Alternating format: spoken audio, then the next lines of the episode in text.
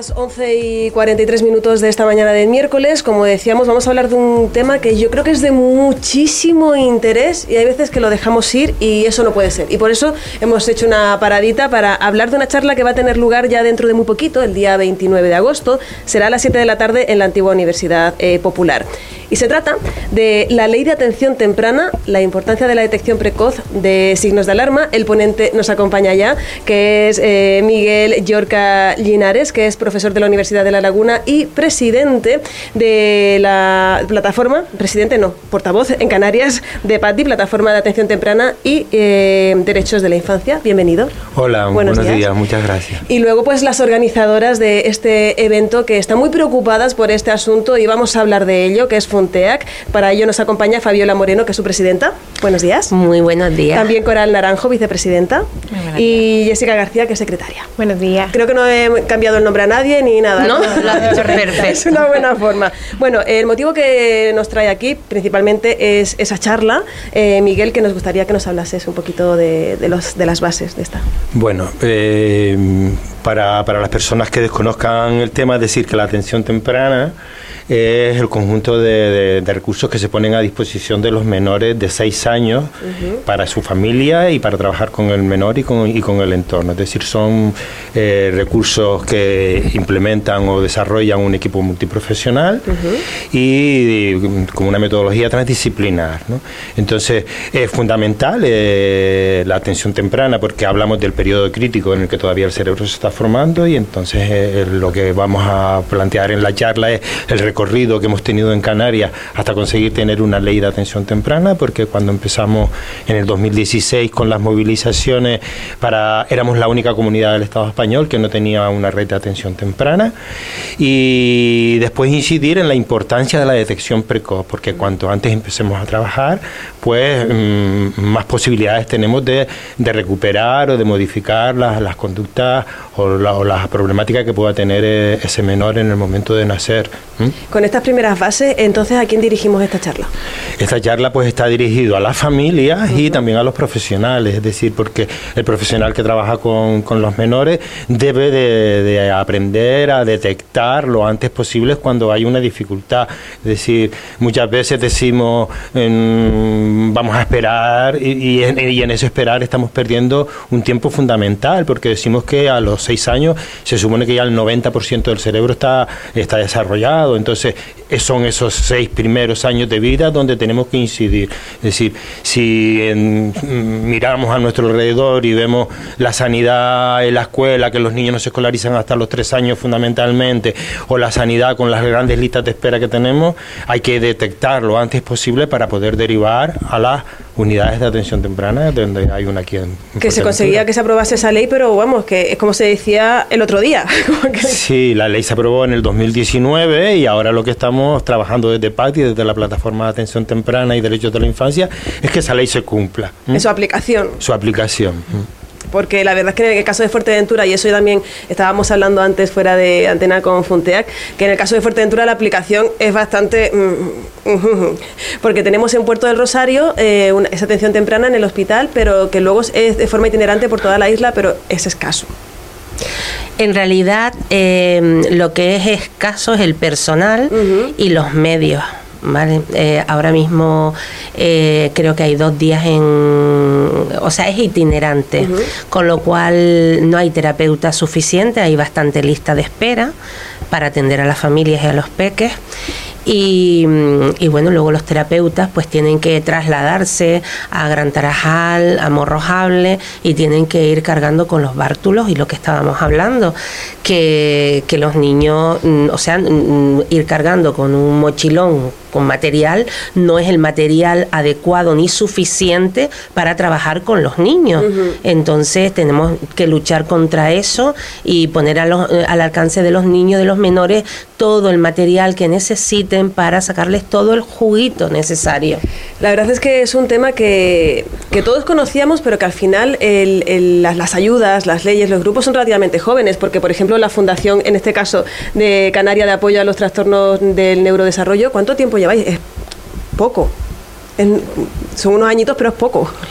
Bueno, en Fuerteventura en activo llevamos desde abril, ¿vale? Pero la fundación lleva ya unos añitos, eh, lo que pasa que estaba en Gran Canaria. Mm, acércate un pelín más al micro, por favor, gracias. Vale, disculpa. Eh, estaba en Gran Canaria, sí. ¿vale? Pero eh, en cuestión de septiembre, por así, se, se iniciaron los contactos con nosotras, especialmente fue en un primer momento con Fabiola, bueno, y nos han delegado lo que es la fundación y ahora está, es para toda Canarias lo que pasa que, por así decirlo, la sede está en Fuerteventura y ahora estamos en, activo en Fuerteventura. Es que la necesidad ya era palpable, ya había que hacer algo, ¿no? Porque veíamos que había como un vacío ahí para, sobre todo, hacer esa detección precoz, que es la más importante de todas. Sí. bueno, realmente a ver, eh, la unidad de atención temprana está. Eh, las valoraciones y las detecciones eh, se estaban haciendo y se están haciendo.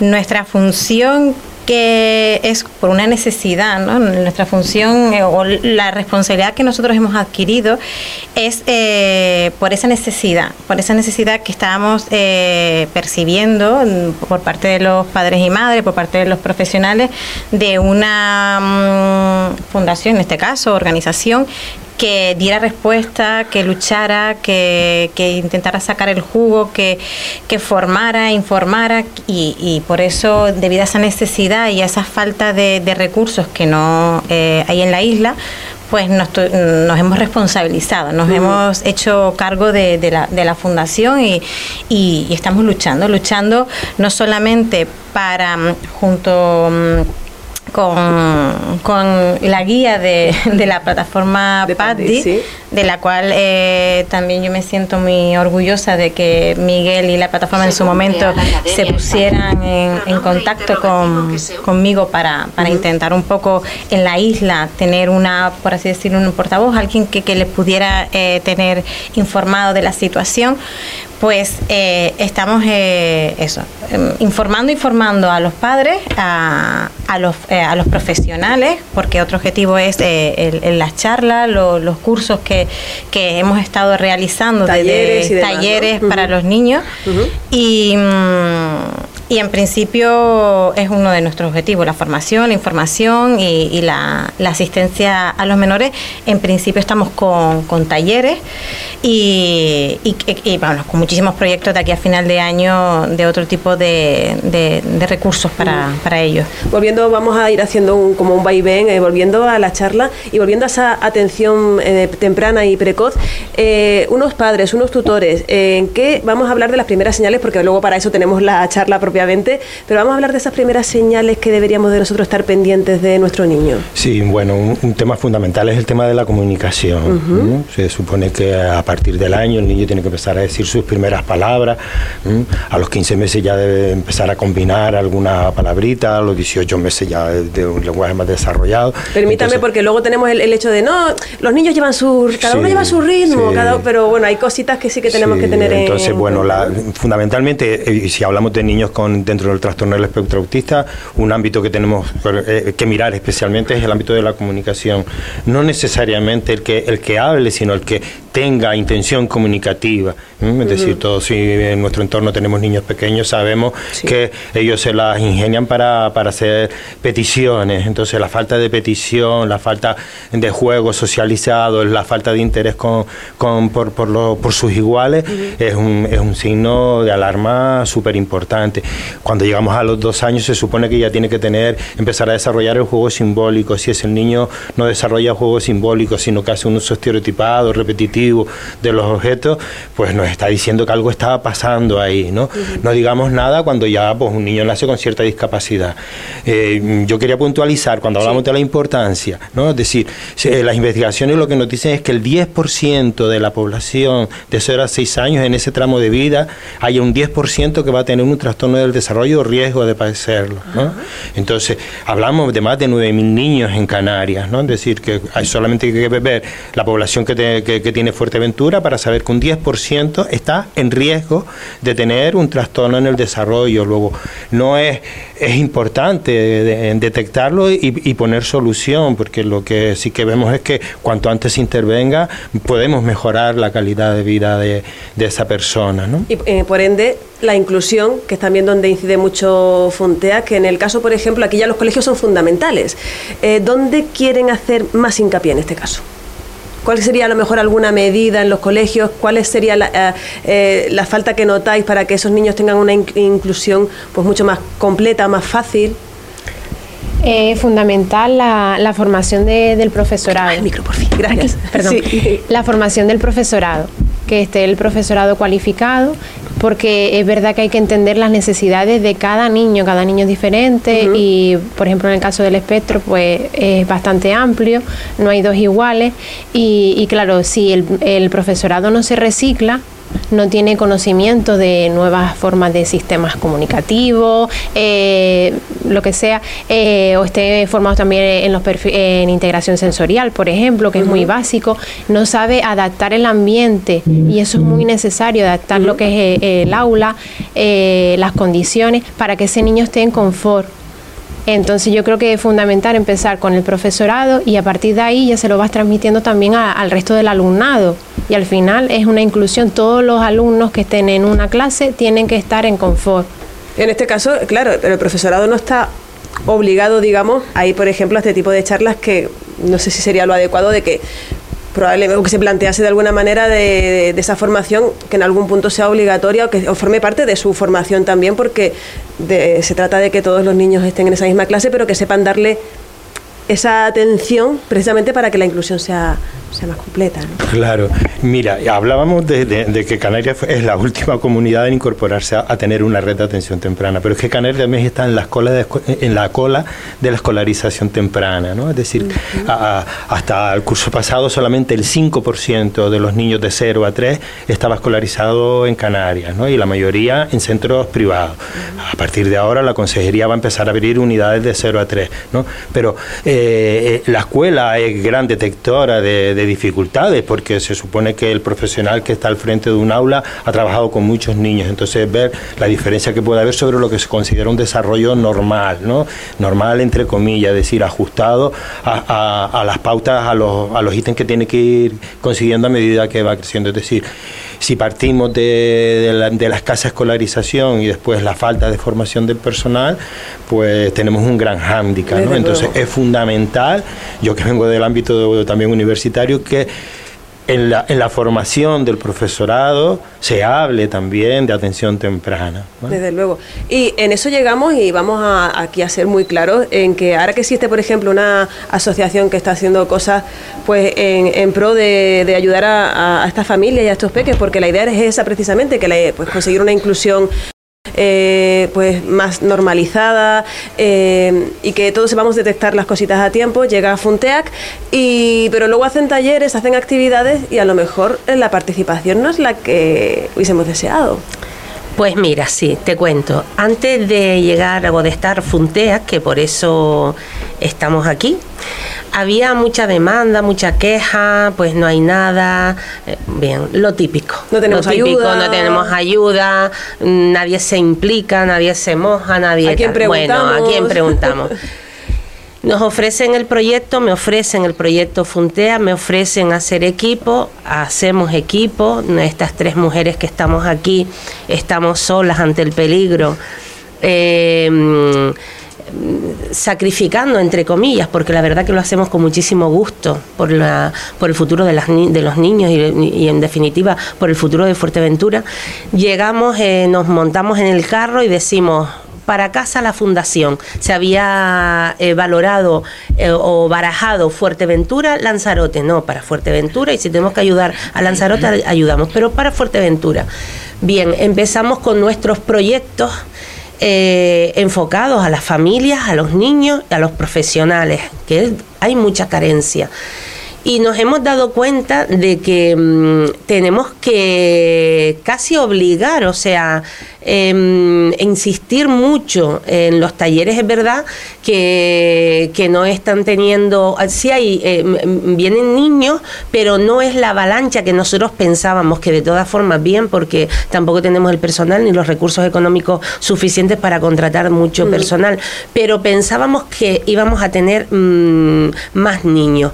En cuanto a las charlas y las formaciones, pues mm, un poco como que estamos mm, eh, implicando o medio obligando y lo vamos a seguir haciendo. Vamos a ver, estamos aquí para concienciar a las familias y a los profesionales de que se tienen que formar para ayudar a nuestros peques. O sea, nuestro objetivo son los peques.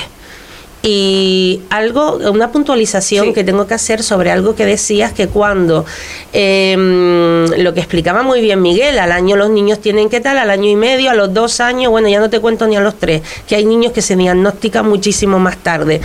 Eh, cuando te dicen, no, ya, no, señores, no, cuando a ti algo no te cuadre, por mucho que te digan no, el torito por los cuernos, sí pasa algo. Que si luego no pasa, no pasa nada. Pero es que lo hagamos. Vamos a buscar ayuda. Aquí está Funtea para lo que ustedes necesiten. Les vamos a guiar. Ayer tuvimos eh, una charla con una, con una familia y, les guiamos. Nosotros no, no, podemos decirle te vamos a solucionar la vida, pero te podemos ayudar a, guiarte y decirte lo que, lo que podemos, dónde puedes ir o lo que puedes hacer. Pero es que el futuro de nuestros niños es tan, tan importante, tan, tan importante entre los 0 y los 6 años. Por favor. Que de ello depende, que el día de mañana sean personas eh, autónomas. Exactamente. ¿Entiendes? El objetivo final es, es que es muy importante, es más importante. O sea, todo lo que ahora se invierta eh, el día de mañana eh, no se va a invertir porque van a ser personas que autosuficientes en la medida de lo posible. Entonces es muy importante. Una huchita. Eh, y es, que es lo que estamos haciendo nosotros porque nos hemos visto que aparte de trabajar ya no solamente para intentar hacer cositas para los padres y tal, hemos visto que tenemos que concienciar al profesional que tenemos que hacerle ver la importancia, cosa que nosotros una, era una cosa que, que se supone que salía de uno, claro, salía, sale de un, profesional Trabajamos con, con, menores y por tanto eh, somos eh, parte esencial de su calidad de vida, parte esencial de, de, su futuro. O sea, tenemos que tener esa ética profesional y decir, de, de ese niño depende de sus padres, pero es que depende del profesional que lo está tratando. Entonces hay que formar esa conciencia para que ese niño se le cumplan y se le cubran las necesidades que, mm. que, tiene. Miguel iba a apuntar algo, me parece. Sí, a mí es que me gustaría incidir en esto, es que hablar de atención temprana es una, hacer una inversión de futuro. Todo lo que invertamos ahora, todo lo que se invierte en los primeros años hace, como me explicaba ahora Coral, que esa persona en un futuro no sea dependiente y tenga que seguir recibiendo ayuda de la sociedad. Es decir, hay investigaciones que te dicen que por cada euro invertido, esa persona a lo largo de su vida va a devolver siete a la sociedad, porque lo estás capacitando para poder desarrollar y funcionar. Entonces, estamos en una, en una etapa fundamental de temprana y en algunos casos post-temprana también, porque por su discapacidad, por sus dificultades requiere seguir recibiendo apoyo, pero se trata de ser personas autónomas y que se puedan incluir en la sociedad y participar activamente, con lo cual, pues estamos haciendo una inversión de futuro, si no, eh, es lo que muchas veces mm, lamentablemente nos acostumbramos a que esa persona funcione con que yo te doy una ayuda para que tú puedas seguir viviendo mínimamente, ¿no? Entonces, eh, atención temprana es una inversión de futuro y es lo que los políticos tienen que, abrir los ojos, es decir, no es, no es un dinero que, que pongamos a fondo perdido, al contrario, es una inversión que nos va a ayudar a que en un futuro tengamos que eh, dar menos ayuda. Bueno, yo creo que más claro no se puede estar diciendo en esta mesa. Eh, por parte de, en este caso, pues hablábamos de, eh, Patti también trabaja más a nivel regional, en el caso de Funteac, ¿estáis teniendo apoyo de las instituciones majoreras? Mira, sí, hemos pedido subvención gracias al Cabildo, nos ha dado una subvención, por eso tenemos contratado a una, a una monitora que nos ha estado ayudando durante eh, a partir de junio en el tema de los talleres, de los talleres y también al, al Ayuntamiento de Antigua. También hemos tenido algunas colaboraciones puntuales con algunas empresas. También agradecemos, no sé si podemos decirlo aquí, pero mejor. Aquí hay que, si hay que agradecer a alguien, entonces nosotros los micros más abiertos que nunca. vale, pues hay una empresa que se llama Noemar que nos hace una ayuda mensual. Eh, Activa Canarias Recursos Humanos también. Sí, y hay otras empresas que nos hacen alguna ayudita, pero ahora en noviembre queremos hacer una cena de gala benéfica. Eh, también Padilla nos hizo una, una ayuda puntual, una, un donativo. Y con esas cositas, pues mira, parece que no, pero compramos los materiales para, para, para los talleres, pues ahora mismo hemos contratado una monitora, tenemos un taller eh, de natación para la semana que viene, pues tenemos que contratar a la monitora, pues mm, hay que pagarla, pues con las ayudas de estas empresas, pues también lo podemos hacer. Y, mm, luego, si algún particular, evidentemente, quiere colaborar con la asociación, puede hacerlo de forma. Sí, es una fundación, por lo tanto, no tenemos eh, eh, cuotas para socios, pero sí aceptamos donativos, trabajamos con donativos. De hecho, en noviembre, como te decía, hacemos una, una cena de gala con el objeto de recaudar fondos y a ver si, mm, si nos sale todo bien como lo tenemos previsto, porque queremos hacer un taller de habilidades sociales que tenemos un curso planeado para noviembre, lo estamos tratando de organizar y queremos hacer un, un taller de habilidades sociales para niños a partir de 10 años que nos lo están demandando, pero para ello necesitamos contratar, formar y contratar a alguien y eso vamos a tratar de hacerlo durante seis meses. Para eso necesitamos dinerito y no ha entrado dentro de las subvenciones. Miguel.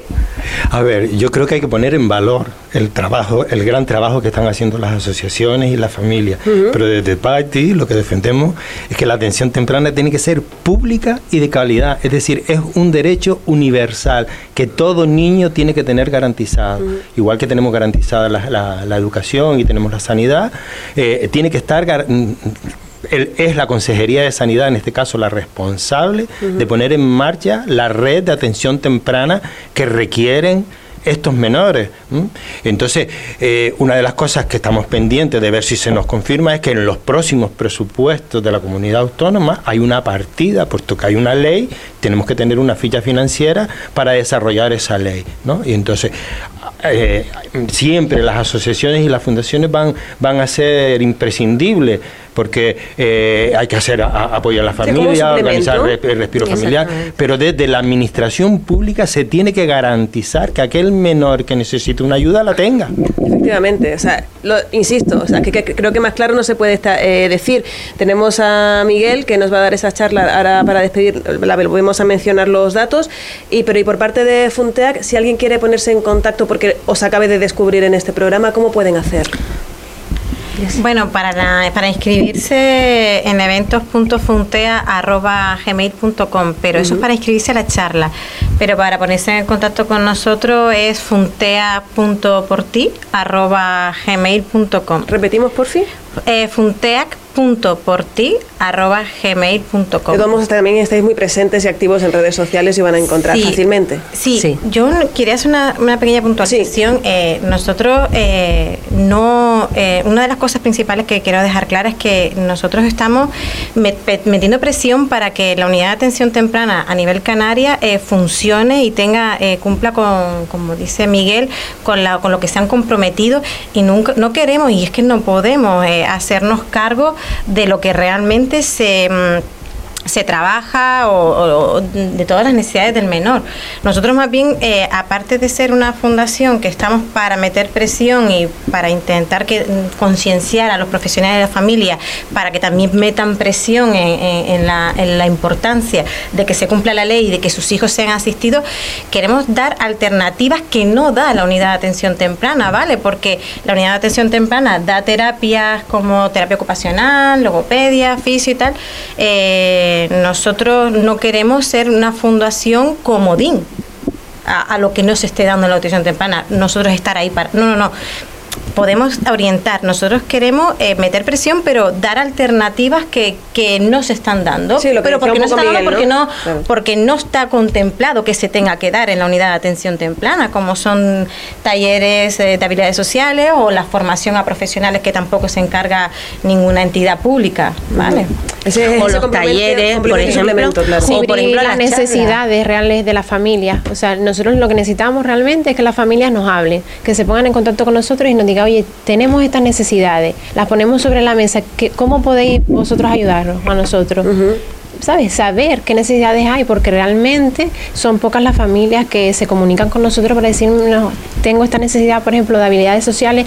Eh, habían varias familias que nos lo habían comunicado, también orientadoras y demás, y nosotros, pues mira, lo ponemos en marcha, es lo que vamos priorizando. Lo que hay una necesidad eh, mayor, allá vamos Entonces necesitamos también que la familia eh, se una con nosotros y se comunique básicamente, porque es que si no tenemos esa comunicación no sabemos qué necesidades reales tiene. Igual nosotros pensamos que es otra y ellos en estos momentos están echando en falta otra, cosa. Vale, pues sí, en realidad lo que nos van demandando eh, lo vamos cumpliendo. Intentamos, lo estamos intentando. Nosotros pedimos un poquito también de tiempo porque no, no podemos tampoco em, cumplir toda, o, todas las expectativas porque estamos desde, desde abril. Entonces, mm, no podemos hacerlo todo, pero en, nuestra, en la medida de, lo posible trataremos de hacer lo que, lo que vayamos pudiendo. yo siempre digo, Funteac eh, ha venido para quedarse, no de vacaciones, sino ha venido para quedarse como Miguel, que lleva 45 años por aquí, viniendo todos los años, pero Funteac quiere quedarse y no venir de paso. Entonces, tenemos que hacer las cosas muy poquito a poco y sentando bases. Y sentir apoyo. Desde luego, bueno, eh, agradecer a personas como Miguel Miguel, porque bueno, si, sin Miguel y gente que lo rodea, pues no tendríamos una ley Mucha que generosidad. que Canarias ha llegado a la cola y eso no, puede, no hmm. podía ser y eso es una labor que le tenemos que agradecer muy mucho. Bueno, es a, la plataforma Por eso, por eso, por, todo el equipo, exactamente. Y profesionales, concienciados. Y también por impartirnos la charla, que no, exactamente. Para, para ir yéndonos porque no tenemos más tiempo, pero la verdad es que es un tema en el que habrá que tratar más a menudo. Para la gala, evidentemente, nos tenéis aquí y, ayudaremos en lo, en lo que sea. Charla, que es la que nos ocupaba y lo que ha motivado esta conversación tan interesante, que es la ley de atención temprana, la importancia de la detección precoz de signos de alarma, que será impartida aquí por el presente, Miguel Yorca, que es portavoz en Canarias de, de y por supuesto organizada por, por Funtea, cuya presidenta, vicepresidenta y secretaria pues también han tenido a bien acompañarnos y contarnos cómo está la situación. Os agradecemos muchísimo esta información. Espero que mucha gente vaya a las 7 de la tarde, el día 29, al Salón del Centro Insular de Juventud, la antigua Universidad Popular, y allí vamos a profundizar más sobre, sobre este asunto. Muchísimas gracias por hacer este huequito en verano. Muchas gracias. Gracias a ti, gracias a ti Muchísimas gracias. Seguimos.